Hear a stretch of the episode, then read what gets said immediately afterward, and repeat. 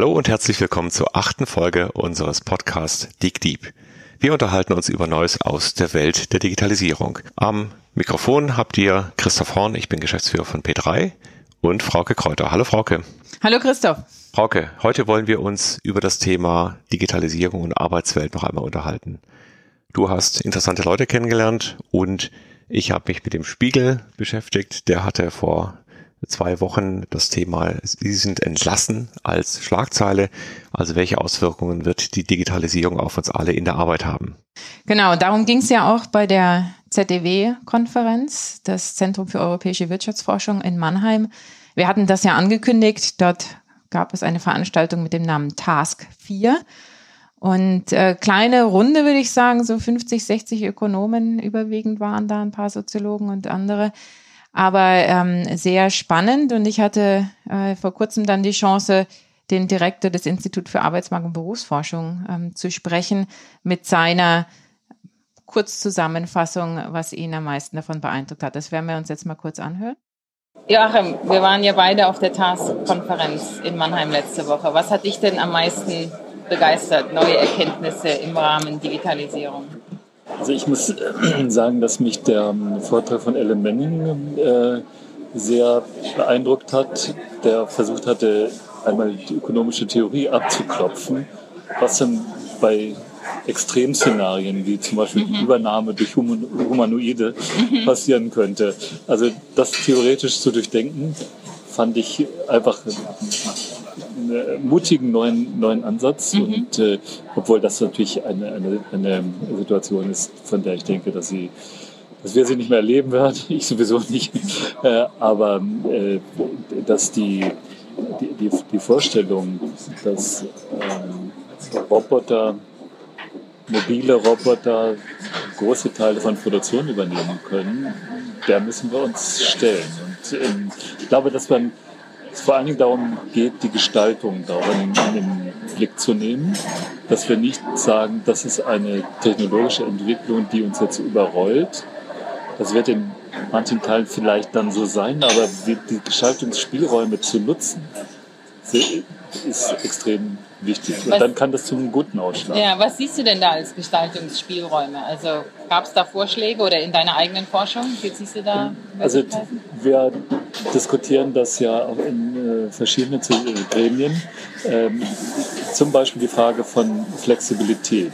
Also wenn es so ist, dass Arbeit viel variabler wird, sowohl zeitlich wie auch räumlich. Ähm, wie kann man das vernünftig einrichten, dass auf der einen Seite nicht diese, diese Entgrenzung stattfindet, dass kein, keine Rückzugsmöglichkeiten mehr da sind. Ähm, auf der anderen Seite aber die, die Flexibilität, die auch von vielen ja gewünscht wird, das wissen wir aus unseren Umfragen, mhm. wie, wie, man das gut organisieren kann. Und mhm. das geht, wenn man das, äh, wenn man äh, sich die Betreffenden zusammensetzen lässt, dann, dann werden sehr schnell Lösungen gefunden. Mhm. Das, beispielsweise selbst in, in einem traditionellen Umfeld wie einem Schichtbetrieb über Apps lassen sich da ganz variable Arbeitszeitmodelle dann, dann fahren. Mhm. Ja? Mhm. Das ist so ein, für mich ein, ein Beispiel, wie man in, in, in Kooperationen äh, etwas schaffen kann, das auf der einen Seite die betrieblichen Interessen äh, berücksichtigt, auf der anderen Seite aber auch die Möglichkeiten für die, die Einzelnen, da viele Freiräume, viel Flexibilität zu haben, ähm, äh, das in deinem gut bringt. Und Arbeit, also ihr macht ja auch ein Projekt zur Digitalisierung oder Industrie 4.0. Hast du da, gibt es da schon Erkenntnisse aus der Studie? Ähm aus der Studie gibt es erste Erkenntnisse, das sind jetzt allererste Auswertungen. Ähm, der, die, die Botschaft, die als, als erstes ins Auge fällt, ist jetzt, dass die Diskussion über Industrie 4.0 oder Wirtschaft 4.0, sollte man vielleicht besser allgemeiner sagen, dass die Diskussion noch nicht alle Teile der Wirtschaft ähm, mhm. wirklich erreicht hat. Mhm. Mhm. Also es sind vor allem die, die kleinen Betriebe, die zum Teil sagen, das hat für uns keine Bedeutung, obwohl das sehr wahrscheinlich ist, dass es eine Bedeutung bekommt. Ja? Und da ist, denke ich, noch viel Aufklärungsbedarf äh, vorhanden. Okay, das ist spannend. Das, äh, Im Moment ist ja viel in der Presse. Möglicherweise sieht das Bild ganz anders aus, wenn man das in einem Jahr nochmal wiederholt. Das ist natürlich ein, ein, ein Megathema, aber also diese Befragung hat gezeigt, dass ähm, doch ein, ein signifikanter Anteil ähm, bei kleinen Betrieben geht das bis, bis über 50 Prozent, die sagen, ja, haben uns zwar nicht darauf eingestellt und für uns wird das auch keine Bedeutung haben. Ich glaube, das ist eine Illusion. Okay, spannend. Vielen Dank. Ja. Das war Joachim Müller, der Direktor des Instituts für Arbeitsmarkt und Berufsforschung.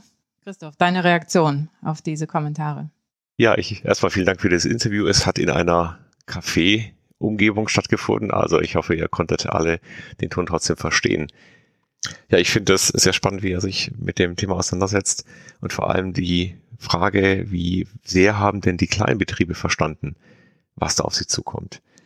Er ist ja noch recht vorsichtig in der Aussage, wann wird was passieren. Aber dass die Dinge passieren, wird überall klar.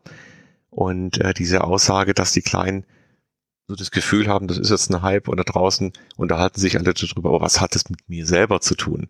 Also dieses Bild, das kann ich ganz gut nachvollziehen. Insofern ist es spannend, was dann auch er über seine Forschungsaktivitäten dann äh, herausfindet, über die aktuelle Stimmung und die Wahrnehmung der, der Lage. Und der Artikel im Spiegel, den wir vorher angesprochen haben, der verstärkt nochmal diesen Eindruck, dass die Unternehmen sich durchaus intensiver damit beschäftigen sollten.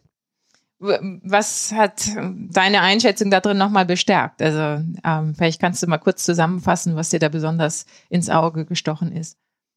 Ja, die, das Titelbild äh, ist so ein Roboter, der einen Menschen von seinem Arbeitsplatz entfernt mit der Überschrift Sie sind entlassen und der Artikel heißt dann auch Mensch gegen Maschine. Und ich will mal nur zwei kleine Beispiele rausgreifen. Das eine ist eine Anekdote äh, auf einem Medizinerkongress, wo jemand ganz provokativ fragt, brauchen wir denn eigentlich noch Mediziner? Brauchen wir noch Ärzte?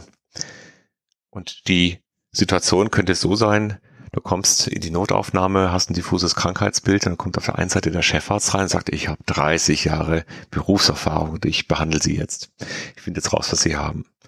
Und dann kommt da ein junger Assistenzarzt rein oder vielleicht auch nur jemand, der gar kein Mediziner ist und sagt, na, ich habe hier einen Computer dabei, der hat jetzt 3000 Jahre Berufserfahrung, ja, weil er alle diese verschiedenen Aspekte zusammenfassen kann. Und dann wird klar, dass unter Umständen die Berufsbilder sich dramatisch verändern. Denn wenn der Algorithmus diese Informationen, die Intelligenz mit reinbringt, dann brauche ich vielleicht den Mediziner nicht mehr. Ich war gerade auch in Tuttlingen und Tuttlingen ist das weltweit größte Zentrum für die Medizintechnik. Das heißt, das sind so um die 400 Firmen, mehr An Ansammlung gibt es weltweit tatsächlich nicht mehr, die alle im Bereich der Medizintechnik weltweit führend sind. Auch da stellt sich die Frage, was verändert sich denn, wenn ich ein Instrument nicht mehr nur zum Schneiden benutze, sondern wenn ein Algorithmus mir zum Beispiel anzeigt, ob das Gewebe, was ich rausschneide, denn krankhaft ist oder nicht. Es gibt Ansätze, das in Echtzeit einzublenden. Das heißt, in Augmented Reality dem Chirurgen zu sagen, hier kannst du schneiden und da bitte nicht. Das finde ich spannend und deckt sich eigentlich auch mit dem ein bisschen dem Tenor des Vortrags von dem Ellen Manning auf der Konferenz, die wir da gerade angesprochen hatten, nämlich, dass es äh, wahrscheinlich nicht um eine direkte Ersetzung geht, sondern um eine Anhebung des Niveaus. Also dein Kontrast. Ich glaube nämlich nicht, dass es äh, die Frage ist, gibt es den 30-jährigen ähm, berufserfahrenen Doktor versus die Maschine, sondern versus jemand, der mit Hilfe der Maschine noch Besseres tun kann. Und die äh, Aussage dieses Ökonomen war, dass diese Sorge, dass Gehälter fallen oder Jobs ganz ersetzt werden, zunächst eigentlich unbegründet ist, weil er sagt, Technologie in der Vergangenheit hat immer einfach das Niveau angehoben. Und der starke Unterschied in Lohngefälle eigentlich nur dann auftritt, wenn man diese Technologie mit Patenten versieht. Also wenn dann geschützt wird und nicht jeder die nutzen kann. Und dann die Spreizung viel größer wird. Also wenige, die neue Technologie monopolisieren und viele dazu keinen Zugang haben. Aber das ist eigentlich eine politische Debatte und eine Gestaltungsdebatte und nicht eine, die per se erstmal die Technologie in Frage stellt oder den, den, ein Argument liefern würde, den technologischen Fortschritt zu bremsen. Das ist ein sehr interessanter Aspekt. Auf der einen Seite haben wir ja gesehen, dass fast alle Technologien sehr breit verfügbar werden. Also viele Algorithmen von Google oder anderen Firmen sind einfach öffentlich da. Und es ist so leicht geworden wie nie zuvor, diese Algorithmen auch einfach für sich selber zu nutzen. Auf der anderen Seite haben wir aber auch den Effekt, dass natürlich die Ausbildung zum Chefarzt extrem langwierig war und darauf getrimmt war, eben zwischen diese beiden Ohren all dieses Wissen reinzubringen. Das heißt, es wird sich, glaube ich, schon äh, etwas verändern in der Struktur der Jobs und in der, auch in der Gewichtung des Wissens. Oder die Rolle des Chefarztes verändert sich einfach. Er wird andere Dinge machen, wichtigere Dinge machen, die vielleicht stärker in der, in der Führung der, der, der Ärzte ist oder mit dem Patienten mehr anders umgeht. Ich möchte aber noch ein zweites Beispiel aus dem Spiegelartikel anführen und das ist die Entstofflichung viele Dinge werden einfach digitalisiert und wir haben uns ja komplett daran gewöhnt. Also wenn ich auf ein Konzert gehe, dann kann ich zwar noch dieses Ticket bestellen als Papierversion, aber eigentlich haben die meisten ihr Ticket inzwischen auf dem Handy dabei. Das heißt, dieses Ticket ist entstofflicht, es existiert nur noch als digitales Artefakt. Das bedeutet aber etwas. Das heißt zum Beispiel, dass ich an der Frage vorbeikomme, brauche ich den Kartenabreißer noch, der da steht? Brauche ich jemand, der den Preis für ein Ticket bestimmt?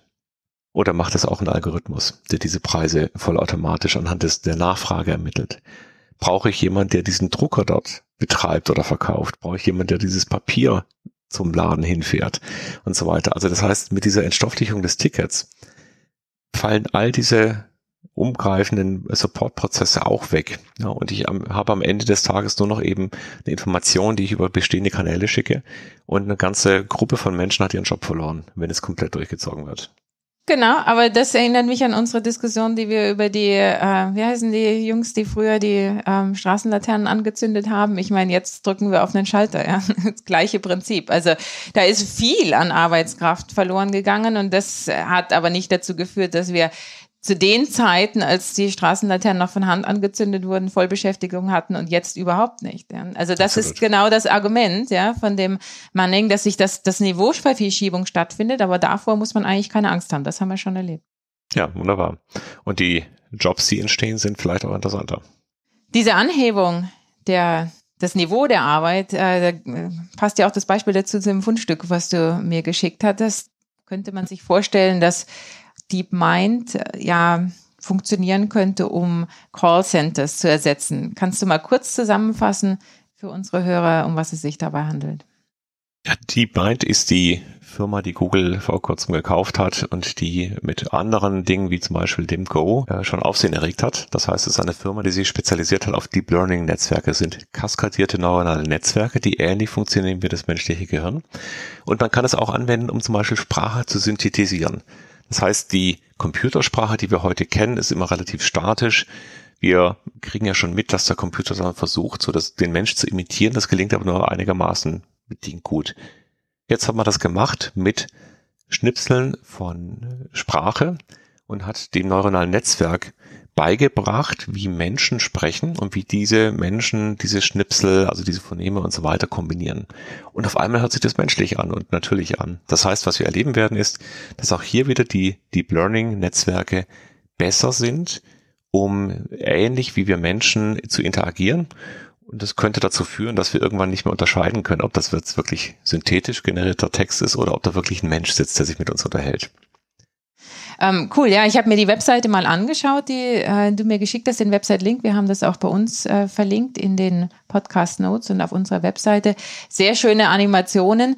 Vielleicht nicht genug Erklärung, wie diese neuronalen Netze und das Deep Learning funktioniert, aber dafür hast du ja auch jemand gefunden, den wir zu diesem Thema einmal einladen können. Genau, ich war auf der TEDx in Stuttgart. Die TED ist ja eine sehr interessante Konferenz, die unterschiedlichste Menschen zusammenbringt. Und dort habe ich Dr. Damin Bord kennengelernt. Er ist Direktor am DFKI, also einem Institut für künstliche Intelligenz. Und mit ihm werden wir ein Special machen. Das heißt, eine Ausgabe, wo wir uns lange mit dem Thema Deep Learning Netzwerke mit ihm unterhalten werden, so dass wir dort einfach wirklich mal in die Tiefe gehen können. Okay, super, da freue ich mich drauf. Hoffentlich klappt das mit dem Termin in der nahen Zukunft. Und äh, ansonsten war es das für heute, oder, Christoph? Ja, wir hoffen, es hat euch Spaß gemacht und wir hören uns beim nächsten Mal wieder an dieser Stelle. Tschüss, Frauke. Tschüss.